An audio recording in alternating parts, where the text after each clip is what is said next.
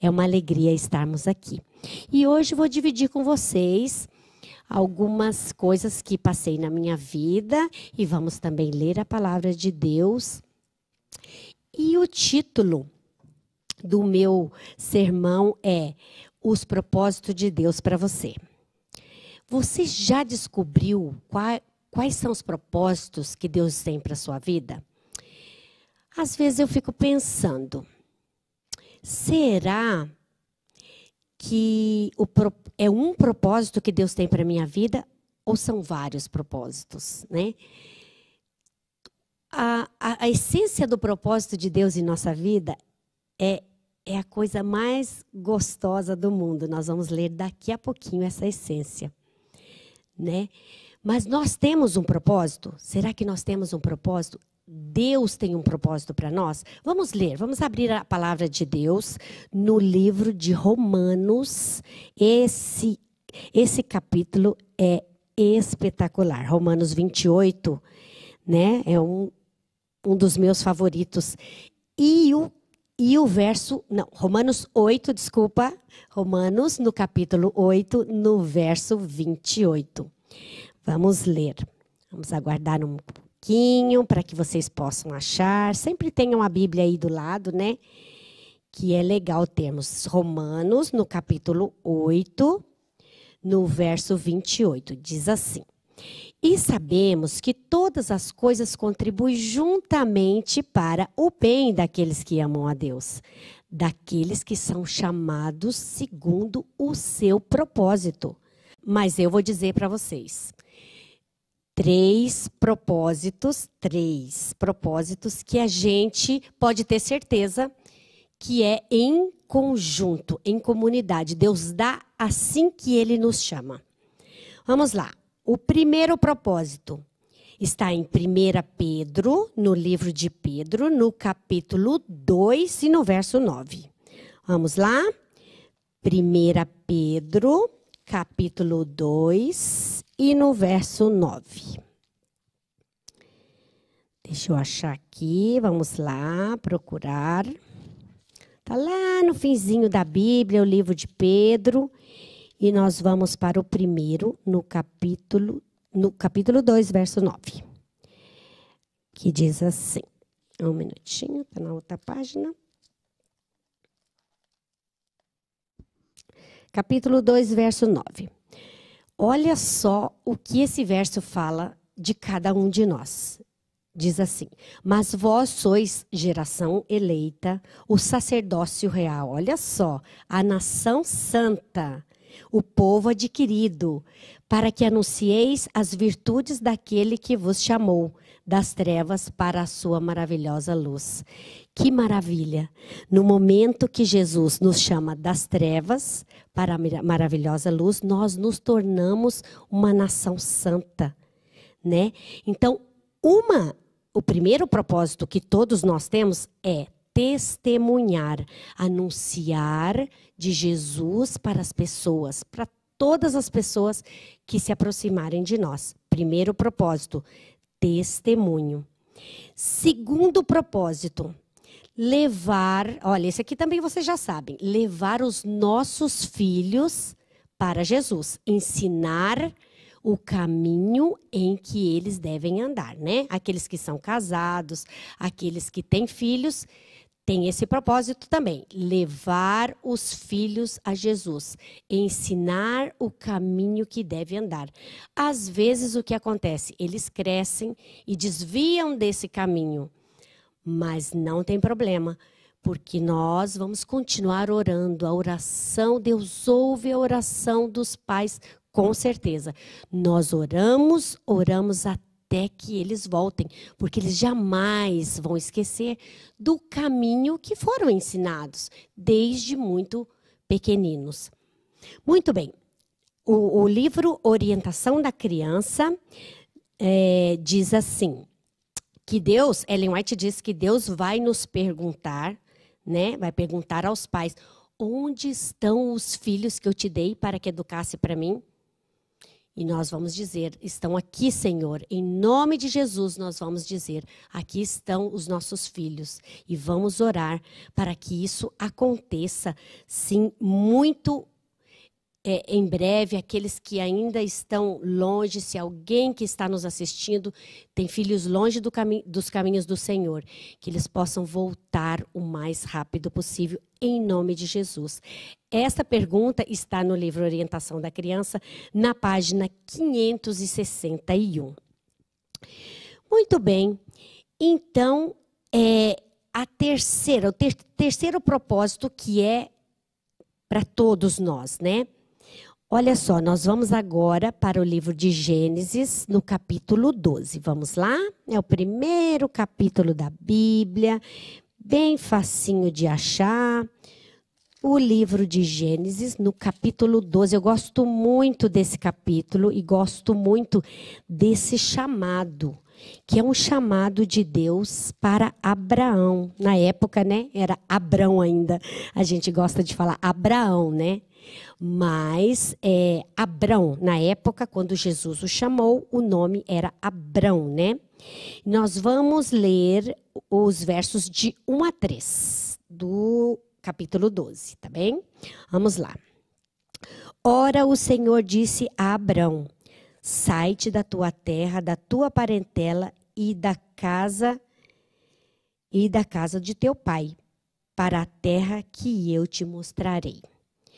Versos 2, verso 2. Fartiei uma grande nação e abençoar-te-ei e engrandecerei o teu nome e tu, será, e tu serás uma bênção. Muito bem, o 3. E abençoarei os que te abençoarem, e amaldiçoarei os que te amaldiçoarem. Em ti serão benditas todas as famílias da terra. Muito bem. Em outra versão, é, dito assim: se tu uma bênção, Abraão, se tu uma bênção. E eu acho que esse também é um dos propósitos de Deus para a nossa vida. Abençoarmos, nós sermos uma bênção onde quer que estejamos. No nosso trabalho, uma bênção. Já pensou que legal? Alguém chegar e falar assim: nossa, mas você é uma bênção aqui no nosso trabalho. Em todos os lugares, para os nossos vizinhos, vamos ser uma bênção para todas as pessoas que tiverem contato conosco. Vamos ser uma bênção. Se tu uma bênção. Muito bem, quando Abraão foi chamado, ele tinha 75 anos para sair de Arã, né? Imaginem, se a gente pensar no hoje, nós vamos dizer assim, não, mas ele já estava muito velho, né? Já queria o conforto da casa e tudo, mas meus queridos irmãos, vamos lembrar que naquela época, 75, ainda tinha muito vigor, né? Tinha muito tempo para viver, né? Num tempo onde as pessoas viviam 900 anos, 900 e tantos, né? E eu fico pensando, meus queridos, o, o seguinte: quando Deus chamou Abraão, será que Deus estava realmente pensando só em Abraão? O que, que você acha? Eu acho que não. Eu acho que quando Deus chamou Abraão, ele estava pensando na sua descendência. Ele pensou em Isaac, ele pensou em Jacó e pensou nos descendentes de Abraão. Eu acho que sim. Imaginem que se, se uh, Abraão não tivesse saído de Arã, certo? E Isaac fosse fazer o, o sacrifício que Deus pediu. Será que Isaac estaria preparado para deixar que o pai o amarrasse e o matasse? Porque, gente, o Isaac, ele deixou, porque se ele não tivesse deixado, ele estava na sua mocidade, ele tinha força para lutar contra o pai, mas ele deixou, porque a fé de Isaac também era inabalável. Então eu fico pensando, se fosse na cidade, se fosse nos nossos dias de hoje, ah, será que alguma série, algum filme não teria por acaso dado uma ideia para Isaac? Isaac, você pode sair dessa, não, não precisa você morrer. E quando Abraão sai da cidade, então ele consegue construir uma fé genuína no seu filho. Tão genuína que o filho acreditava 100% no Deus de, de teu pai, do pai dele. Que maravilha essa, essa história, né? Muito bem.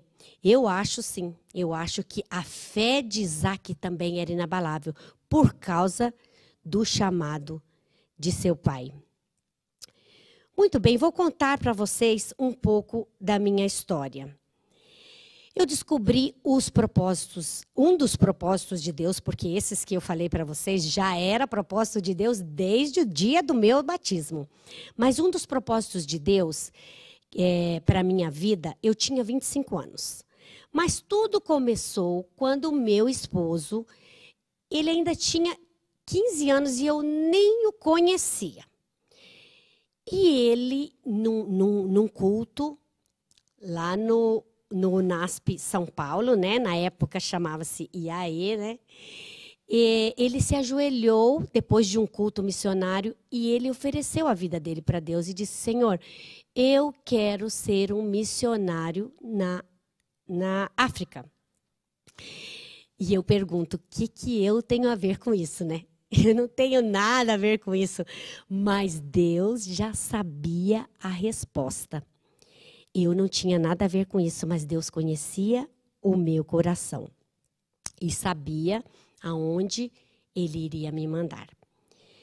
Veio o tempo, nos casamos e depois trabalhamos na União Central Brasileira quando apareceu é, o primeiro telefonema, o primeiro contato. Assim é na igreja, para saber se a pessoa está disposta a aceitar. Se chegasse um chamado, você estaria disposto a aceitar? Muito bem. Eu era desbravadora na época, meu esposo também. A gente gostava de desafios e ir aonde Deus mandar, né?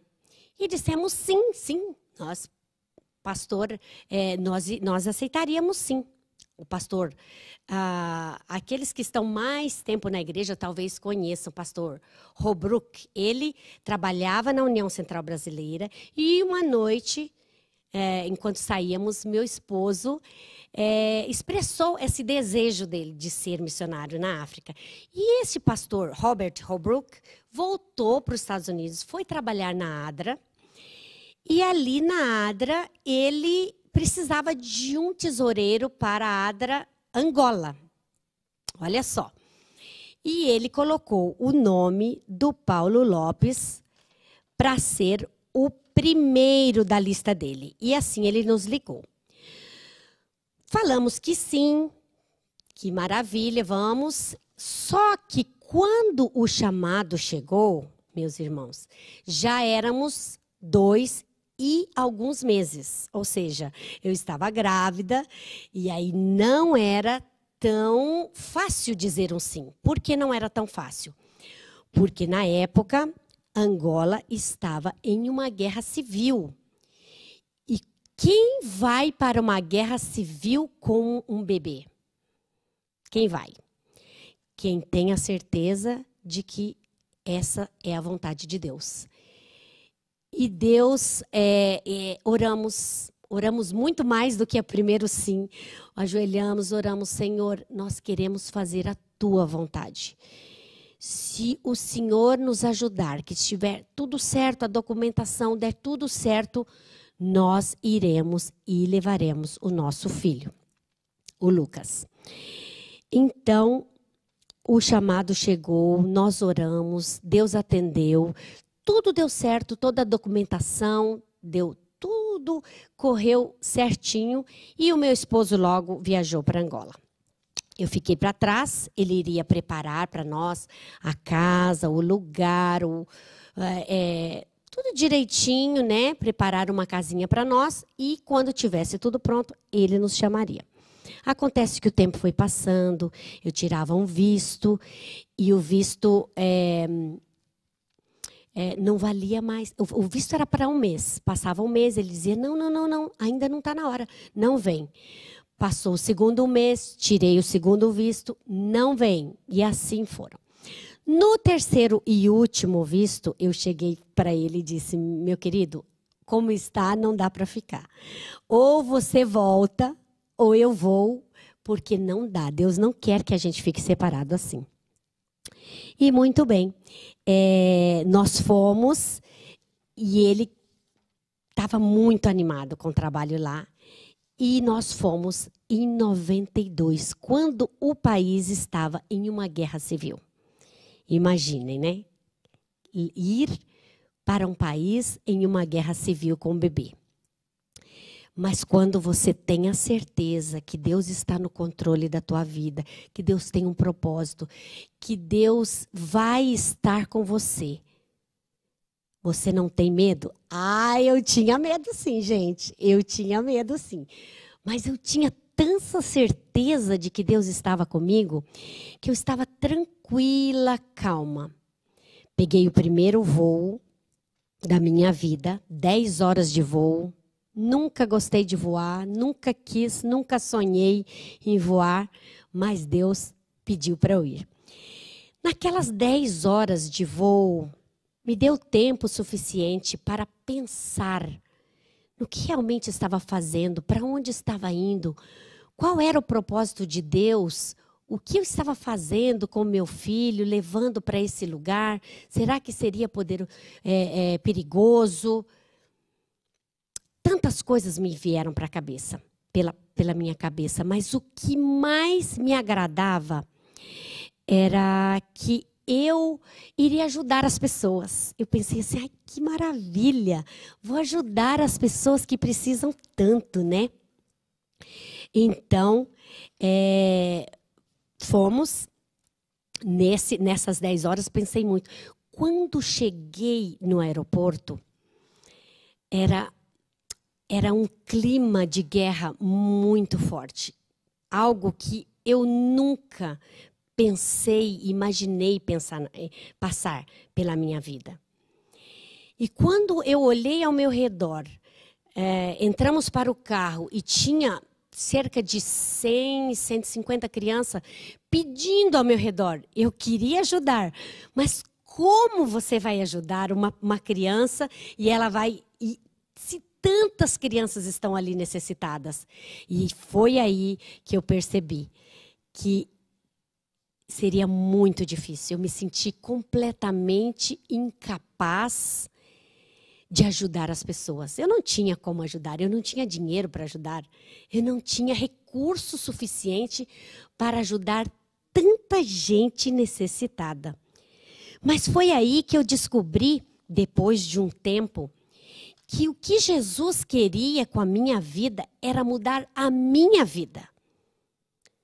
Ok, é, você acha, irmã Edra, que Jesus não se preocupa com as pessoas pobres? É lógico que ele se preocupa. Se preocupa sim. Mas ele está pensando em você, individual. Olha só que coisa mais gostosa. Mudar a sua vida. Tirar aquelas coisas que você não necessita para viver no céu. Limpar o seu coração aquelas coisas que você faz que não deveria fazer. Deus quer limpar. E foi isso que eu senti na minha vida. Que Deus queria, tinha um propósito para a minha vida para limpar, para me fazer mais semelhante a Jesus. E, irmãos, foi bastante tempo. Olha, eu dei muito trabalho para Jesus, tá? É. E aí, olha só. É, eu, eu frequentei essa igreja, a igreja central, por quatro anos. Algumas pessoas aqui me conhecem muito bem. E algumas pessoas que estão assistindo também podem me conhecer e dizer assim: Nossa, irmã Edra, mas o, o Deus não terminou essa obra ainda não em você, né? Se você me conhecer, você vai ver isso nitidamente. Mas eu vou dizer para você, meu querido irmão, minha querida irmã, Deus não terminou. Eu dou muito trabalho mesmo para Deus. Eu ainda estou em obras. E você também está em obras. Sabia? Estamos em obras. Sim, Deus está reconstruindo, tirando aquilo que nós não necessitamos e nos preparando para viver uma vida com Ele. Não é maravilhoso isso? Que Deus maravilhoso esse nosso Deus que pensa na gente, que limpa o nosso coração, que tira as coisas que nós não necessitamos Sabe, meus irmãos, neste momento de pandemia, é, é, eu, eu acredito que, que nós pensamos igual. Quantas coisas nós temos em casa que a gente não precisa? Vamos pensar um pouquinho? Quanta coisa, quanta roupa que a gente não usa porque a gente não sai de casa. Né? Agora já estamos voltando à nossa vida ao normal, voltando a trabalhar, mas mesmo assim, ainda temos muitas coisas que a gente não precisa. E assim também a gente Deus olha para nós e vê que ainda há coisas em nosso coração que nós não necessitamos, que nós podemos tirar da nossa vida, que nós podemos melhorar. Eu vou contar para vocês a primeira história. A primeira história, história do pastor João. Eu costumo dizer que a história do pastor João com a água. Foi a primeira obra de Deus. E olha, irmãos, ob as obras de Deus na vida da gente dói. Dói muito. Sabe o que, meus irmãos? Nós chegamos em Angola com aquele clima de guerra muito tenso, muito calor e não tinha água. Quando eu cheguei, não havia água. Todos os, os depósitos de água foram derrubados pelos guerrilheiros. E não tinha abastecimento de água na cidade. Nós comprávamos água para tomar banho.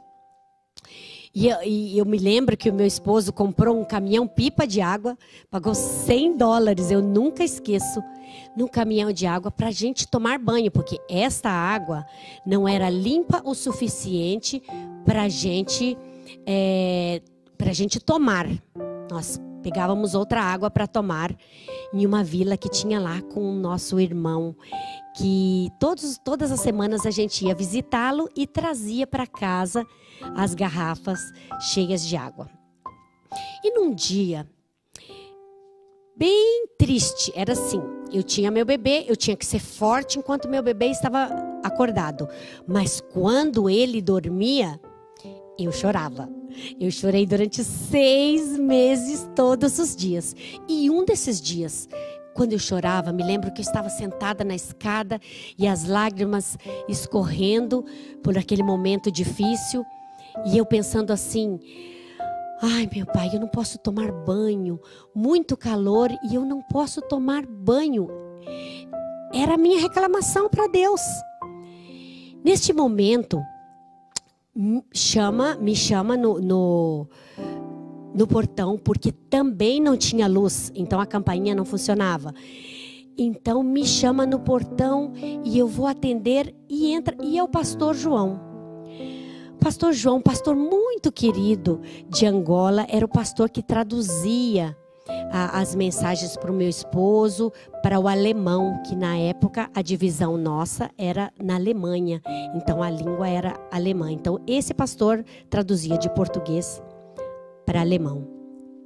Muito bem, o pastor João entrou e eu, apesar de eu ter lavado as minhas lágrimas para ele não perceber que eu estava chorando, ele percebeu. E ele me falou, irmã, eu não acredito. Faz 15 dias que você chegou e você já está chorando para ir embora. Nós precisamos muito do seu marido aqui.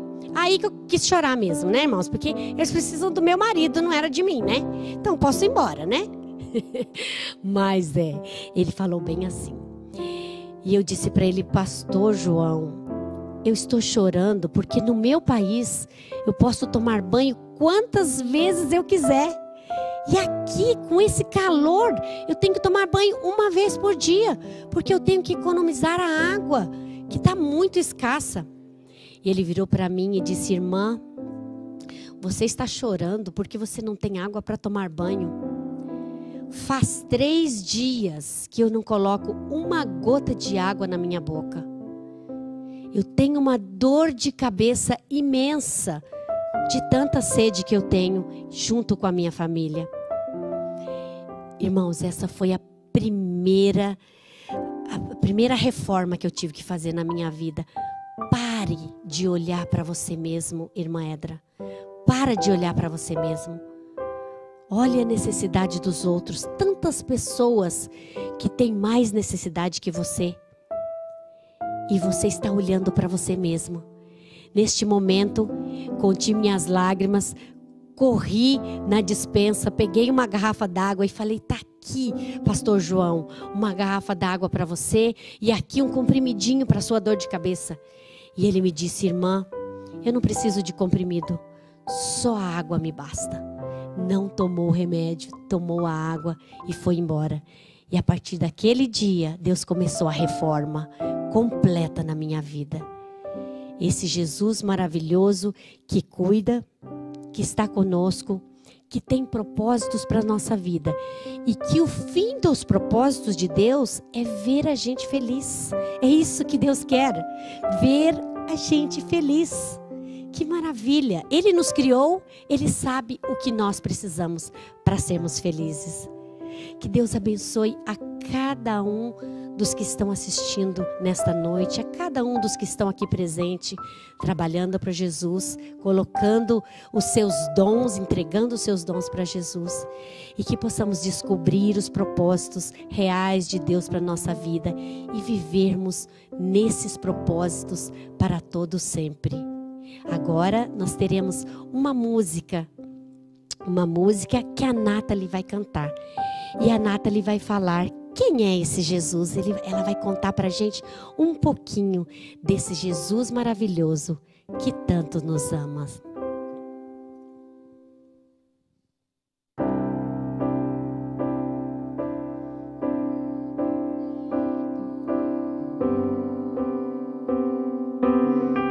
E quem eu fui, eu tinha sede.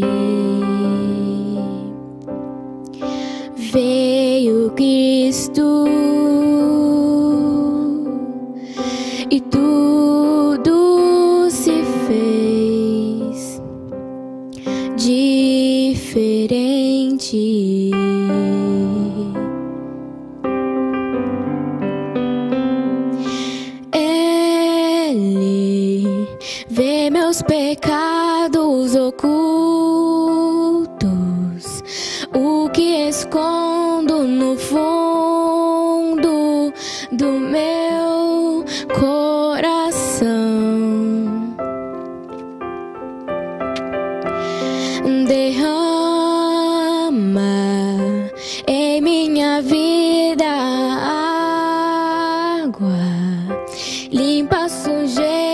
sujeira e sacia essa sede. O que Cristo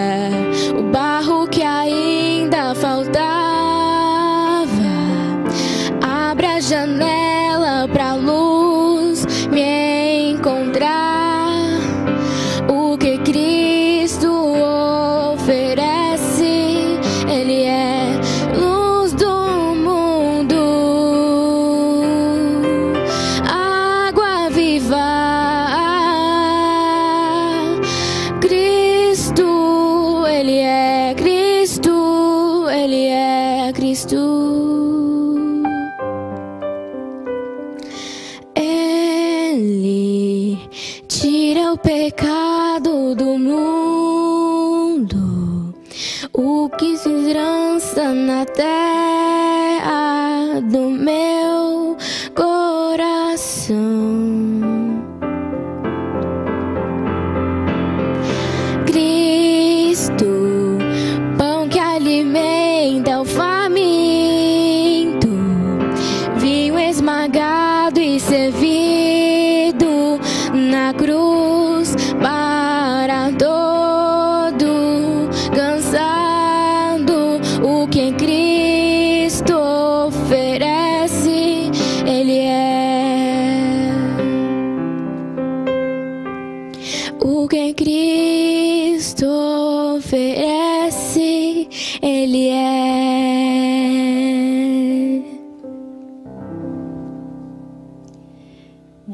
obrigada por essa música tão linda, Nathalie. Vamos orar? Senhor, nosso Deus e nosso Pai, nós te agradecemos pelo privilégio de podermos vir à tua casa de oração, de podermos ouvir a tua palavra. Obrigado, Senhor, pelos propósitos que o Senhor tem na nossa vida e obrigado também porque o Senhor quer nos ver feliz. Ajude-nos, Senhor, ao voltarmos para nosso lar, que possamos estar guardados pelos teus santos anjos. Obrigada por toda esta programação, pela certeza da tua presença conosco. Em nome de Jesus. Amém. Amém. Bem-vindo ao Centralcast, seu canal de esperança produzido pela Igreja Adventista Central de Brasília. Conheça também nossos outros podcasts, Centralcast Jovens Brasília e Centralcast Missões. Que Deus te abençoe.